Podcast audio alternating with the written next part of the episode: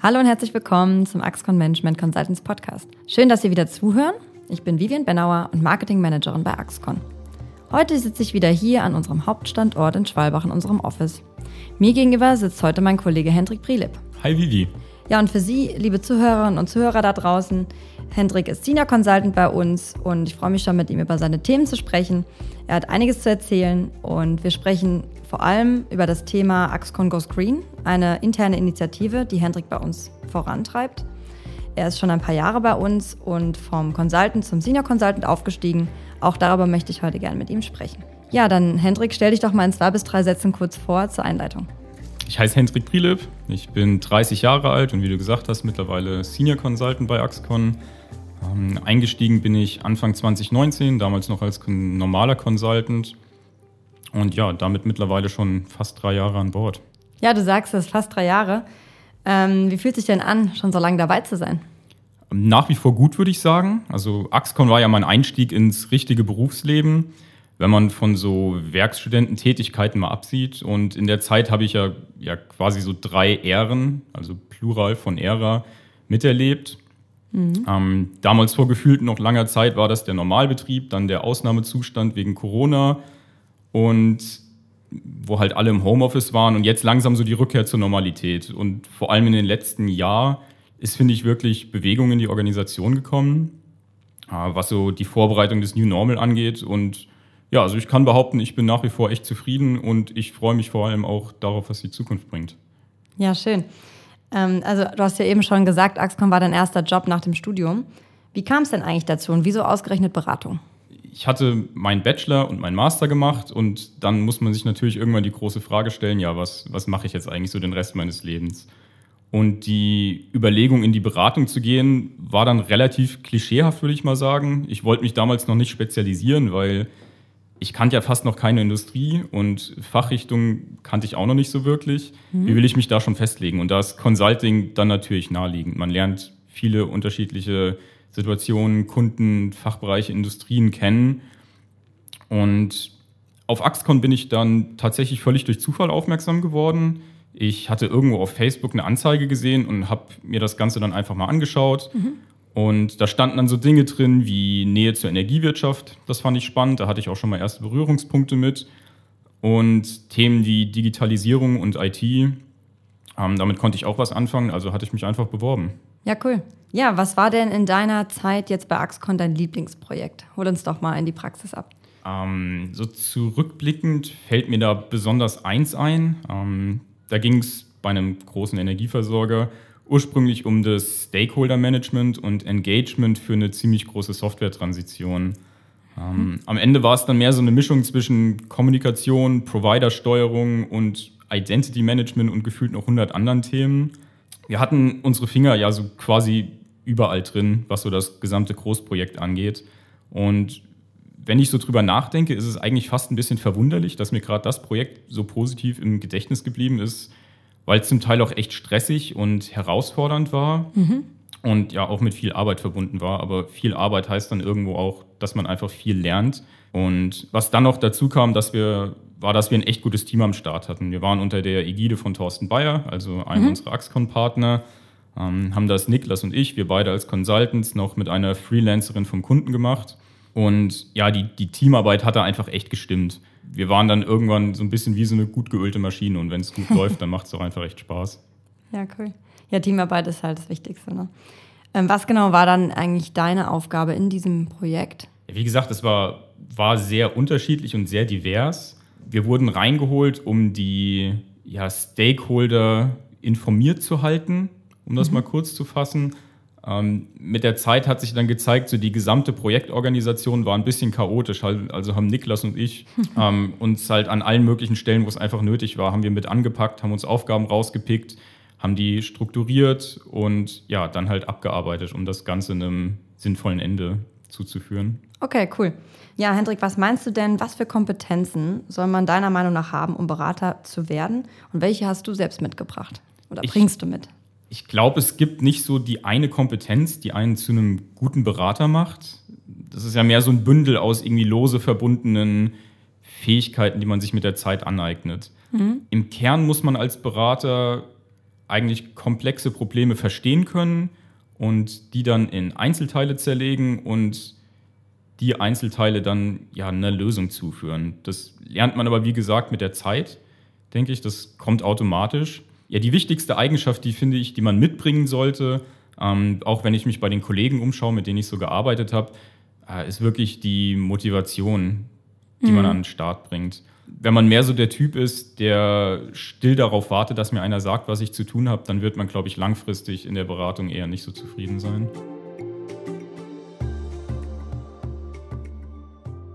Ja, wir haben ja heute auch ein Special-Thema auf der Agenda, die Initiative Axcon Goes Green. Ähm, Klimawandel ist ja ein großes Thema und auch wir wollen uns dem Thema annehmen. Ähm, was verbindet dich denn mit dem Thema und wie kam es dazu, dass du dich dem angenommen hast? Genau, also Axcon Goes Green, das ist ja die von mir gestartete Initiative, wie wir als Unternehmen langfristig klimaneutral werden. Ähm, ich glaube, über die Wichtigkeit des Themas Klimawandel, da ist sich glaube ich, irgendwo jeder bewusst. Ähm, aber trotzdem merkt man ja, es wird viel zu wenig getan. Der Grund dafür ist, dass man es, glaube ich, im täglichen Leben echt einfach ignorieren kann. Also was, was habe ich denn jetzt für einen großen Anreiz, mein eigenes Leben umzukrempeln, wenn ich nur einer von acht Milliarden Menschen auf der Welt bin und mhm. allein kann ich die Welt garantiert nicht retten. Ähm, Fakt ist dann aber auch, ähm, wenn jeder so denkt, dann wird auch sich nie was ändern. Und hat, also hatte ich mir einfach mal überlegt, was können wir denn als Unternehmen tun? Wie können wir Verantwortung für unser Handeln übernehmen, für unseren zugegeben kleinen Teil und einfach mal was machen? Mhm. Du kennst ja diesen Spruch bei uns, machen ist wie reden, nur krasser. Und ja, darum ging es in dem Fall auch wirklich. Einfach mal was machen. Ja. ja, beschreib doch mal, was es generell für Bereiche in einer Beratungsfirma in unserer Größe jetzt gibt, ähm, die wir auf Grün umstellen können.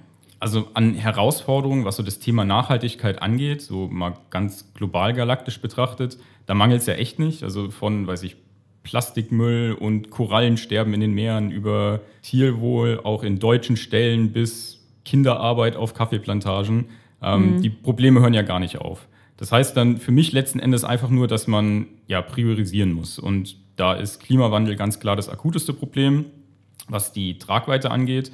Und daher hatte ich mich auch bisher ausschließlich genau mit dem Thema beschäftigt. Nämlich, wie können wir als Beratungsunternehmen unsere Emissionen senken und vielleicht langfristig sogar ganz eliminieren. Ähm, um da nochmal nachzuhaken, genau, was können wir jetzt konkret auf Grüne umstellen? Also CO2-Emissionen in einem Unternehmen, ähm, wenn man die erfasst, teilt man die in drei Scopes ein. Mhm. Uh, Scope 1 sind die Emissionen, die aus der unmittelbaren Geschäftstätigkeit entstehen. Beispiel dafür wäre zum Beispiel ein Kraftwerk, was Kohle verfeuert. Das Schöne ist, auf uns trifft das schon mal nicht zu. Das heißt, da sind wir mhm. safe. Scope 2 sind dann indirekte Emissionen aus eingekaufter Energie. Da gehört zum Beispiel die, äh, der Strom in unseren Büros oder Rechenzentren dazu. Und Scope 3 sind dann alle sonstigen indirekten Emissionen aus der Geschäftstätigkeit. Und das ist bei uns vor allem das Reisen, was das ja. größte Problem ist größtes Problem sowohl rein zahlenmäßig, ähm, weil es einfach der mit weitem Abstand größte Block ist und eben auch, weil emissionsfrei Reisen ist nicht immer so einfach möglich. Im Büro- und Rechenzentrum kann man ja relativ einfach kann man grünen Strom beziehen, äh, da hat man das Problem gelöst. Fürs Reisen braucht man aber ja so eine Mischung aus mehreren Maßnahmen. Am besten ist es natürlich immer Reisen zu vermeiden und hier hat die Pandemie auch einiges dafür getan, dass wir langfrist, langfristig mehr remote äh, tätig sind beim ja. Kunden. Wenn man jetzt allerdings trotzdem reisen muss, dann ist es logischerweise besser, zum Beispiel per Bahn zu fahren und äh, vor allem auch nicht zu fliegen. Problem mhm. ist jetzt, Fliegen bedeutet für viele Leute eine echt große Zeitersparnis und gehört auch zu dem Berufsbild eines Beraters mhm. relativ zentral dazu. Also viele Leute stehen ja wirklich darauf, ihr auf ihren Frequent Traveler Status und Bonusmeilen und sowas zu sammeln. Ja, und das das macht für viele einfach einen großen Reiz an dem Beruf aus. Und das Gleiche gilt dann auch fürs Autofahren. Je nachdem, wo man hin muss, ist, ist es per Auto anreisen einfach deutlich bequemer und würde auch einen Verlust von Lebensqualität bedeuten für die Menschen. Mhm. Und genau an der Stelle stößt man dann recht schnell an die Grenzen vom guten Willen, was Klimaschutz angeht. Ja klar, Fliegen ist ja oft, ne? wenn es von Nord nach Süddeutschland ist, auch viel, viel zeitsparender. Ne? Ja, und, klar. Ja, das hast du jetzt schön konkretisiert und zusammengefasst. Ähm, aber was können wir daraus denn jetzt genau machen aus der Situation? Aufgrund der eben ganzen genannten Probleme habe ich eben eine Lösung gesucht, die nicht nur auf einem freiwilligen Commitment basiert ähm, und tollen Versprechungen, sondern Ich bin dann den Weg der Klimakompensation gegangen. Also wir machen erstmal eine Berechnung auf Basis unserer monatlichen Reisekosten, was verursachen wir an CO2-Emissionen mhm. und daraus dann abgeleitet eine Zahlung an unseren Kooperationspartner Atmosphäre. Das ist ein deutsches Unternehmen, eine gemeinnützige Organisation, die mit den Spendengeldern in Entwicklungsländern Projekte unterstützt, die langfristig und vor allem auch nachhaltig zu einer klimaschonenden Entwicklung vor Ort beitragen. Das können dann zum Beispiel so ganz banale Dinge sein wie, ähm, wie effizientere Öfen zu fördern in Regionen, wo einfach noch überwiegend auf offenem Feuer gekocht wird. Mhm. Und ja, also dieser Weg über Kompensationszahlungen hat dann für uns natürlich auch noch den Vorteil, dass es einmal als gelebter Prozess weiter besteht, selbst wenn ich mal nicht mehr da sein sollte. Und was wahrscheinlich noch wichtiger ist, vom rein administrativen Aufwand ist es halt sehr gering. Unsere Reisekosten müssen wir sowieso jeden Monat machen. Ja, und daraus dann das Ganze in ein CO2-Äquivalent und dann eine Kompensationszahlung umzurechnen ist, das ist kein großer Aufwand. Und das ist für ein Unternehmen mhm. von unserer Größe, die sich nicht irgendwie einen CSR-Beauftragten leisten können, ist das halt ein Riesenvorteil. Sag mal, wie sieht es denn eigentlich mit dem Wettbewerb aus in dem Kontext? Hast du dir den angeschaut? Was macht denn unser Wettbewerb in dem Bereich? Ich habe mir den Wettbewerb angeschaut und letzten Endes ist es so, Beratungen, die stehen alle vor demselben Problem, nämlich genau vor dem Reisen. Jetzt haben wir als kleineres und vor allem überwiegend auf Deutschland konzentriertes Unternehmen haben wir ja den Riesenvorteil, dass wir weniger fliegen als andere, die zum Beispiel weltweit tätig sind. Es gibt zwar Möglichkeiten, auch potenziell klimaneutral zu fliegen. Das Ganze nennt sich dann Sustainable Aviation Fuels. Mhm. Ähm, da wird dann aus, was weiß ich, aus Rapsöl wird dann Kerosin irgendwie hergestellt. Ähm, aber das steckt zum einen noch alles in den Kinderschuhen und ist zum anderen auch einfach deutlich teurer, äh, als einfach Kerosin aus Erdöl herzustellen. Viele Leute gehen dann den Weg noch über CO2-Zertifikate, ähm, aber ich habe halt erstmal den Weg über diese Kompensationszahlung gemacht, weil es ist schnell umzusetzen, wir können sofort damit was erreichen und es ist für unsere Größe, glaube ich, die beste Möglichkeit. Okay. Ja, wie sieht es denn in den nächsten Jahren aus? Was äh, ist geplant und, oder was glaubst du, können wir am ehesten dann auch umsetzen? Ich würde mir wünschen, dass langfristig unsere Firmenwagen, die wir leasen, dass die Stück für Stück zu Elektroautos äh, oder dass die, dass die gegen Elektroautos ausgetauscht werden. Was es sonst noch an Ideen zur weiteren Verbesserung gibt, die gibt es immer reichlich, äh, wenn man sich mit den Kollegen austauscht. Ähm, aber dabei ist es immer einfach in so einen, ich nenne es mal so, blinden Aktionismus zu verfallen. Ich hatte mir damals wirklich vorgenommen, die effizientesten Maßnahmen, also im Sinne von wirklich Bang for your Buck, äh, durchzusetzen. Und das ist leider häufig echt unsexy in der Realität. Hm. Ähm, zum Beispiel ein Verzicht auf irgendetwas, das kann man nicht anfassen und das wird dann auch dementsprechend nicht wahrgenommen, als hätte man was gemacht. Genauso ist es immer attraktiver, irgendwas vor der eigenen Haustür machen zu wollen. Also wenn ich hier ein Bäume in Deutschland pflanze, dann hätte ich von dem Geld in, weiß nicht, Äquatorialguinea, hätte ich Wälder pflanzen können. Hm. Ähm, das sind immer so ein bisschen in der Wahrnehmung der Maßnahmen, wird, glaube ich, das eigentliche Ziel aus den Augen häufig verloren. Ja, vielen Dank für diese spannenden Einblicke in das Thema. Gerne. Ähm. Ist ja ein Thema, was mir wirklich wichtig ist. Ja, das merkt man. Finde ich auch gut. Ähm, ganz wichtig, dass man interne Projekte voranbringt. Es muss ja immer einen Kümmerer geben, sage ich mal in Anführungszeichen. Und deswegen finde ich es super. Ja, dann lass uns doch zum Abschluss nochmal zu einem anderen Thema kommen, ähm, zu deinem Weg bei Axcon. Ähm, du bist seit Juli 2021 jetzt Senior Consultant. Was waren die drei Stufen, um auf diese Ebene zu kommen?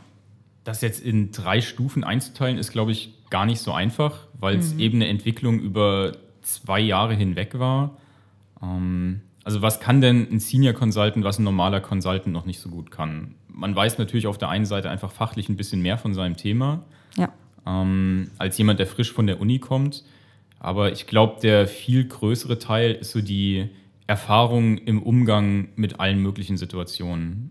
Irgendwann weiß man einfach, wie so die, einen Kolleg die eigenen Kollegen ticken und auch, was Kunden von einem erwarten. Und ich glaube, dadurch wird man mit der Zeit einfach viel selbstbewusster. Und wenn ich mich so, wie ich heute bin, mit dem, wie ich vor drei Jahren vergleiche, dann ist, glaube ich, ein gesteigertes Selbstbewusstsein auch wirklich der größte Unterschied. Mhm. Gesteigertes Selbstbewusstsein heißt dann nicht nur, dass man sich selbst für den krassesten Typen hält, sondern ja. das heißt dann wirklich, ich weiß, was ich kann und ich weiß in vielen Fällen dann auch, okay, wo soll ich mir lieber Hilfe suchen? Und ich gehe mit Situationen dadurch einfach viel konsequenter und souveräner um. Ja, sehr schön. Ähm, was hat sich denn an deinen Herausforderungen durch diesen Aufstieg geändert? Kann man das konkret sagen? Es ist natürlich immer projektabhängig. Ähm, äh, momentan ist es so, dass ich noch mit einem äh, relativen Neueinsteiger, der ist Consultant bei uns, äh, im Projekt bin. Und dann hat man automatisch, finde ich, so ein bisschen so eine ja, Vorbildfunktion. Mhm. Weil natürlich orientiert man sich immer an den Leuten, die ein bisschen mehr Erfahrung haben als man selbst. Und das habe ich wirklich an mir gemerkt, dass ich mich anders verhalte. Ich übernehme mehr Verantwortung, ich gehe mehr selbst voran und ja, habe auch das Bedürfnis, so ein bisschen mein Wissen zu teilen und dem neuen Mitarbeiter ja so ein bisschen eine grobe Richtung vorzugehen, wie ja. man sich als Senior Consultant verhält. Was dann auch noch dazu kommt, so allgemein der Karrierepfad in der Beratung, man fängt ja als äh, jemand, der fachliche Themen bearbeitet, eher an und es wird dann, bis man irgendwann vielleicht mal Partner ist, wird ja Beratung immer mehr so ein People-Business. Das heißt dann konkret, je weiter man aufsteigt, desto weniger wichtig wird es, was kann ich rein fachlich und je, desto wichtiger wird es, ähm, wen kenne ich, wie groß ist mein Netzwerk. Und wenn man schon ein paar Einsätze beim Kunden gemacht hat, dann hat man sich auch schon, ja, man hat sich einfach ein Netzwerk aufgebaut, äh, der Kunde kennt einen und auch die eigenen Kollegen kennen einen gut und wissen, hm. ja, wie zieht man denn vielleicht neue Aufträge am besten an Land. Ja, Vertrauen ist ja auch nicht nur dem Kunden gegenüber, sondern vor allem intern bei uns ein großes Thema.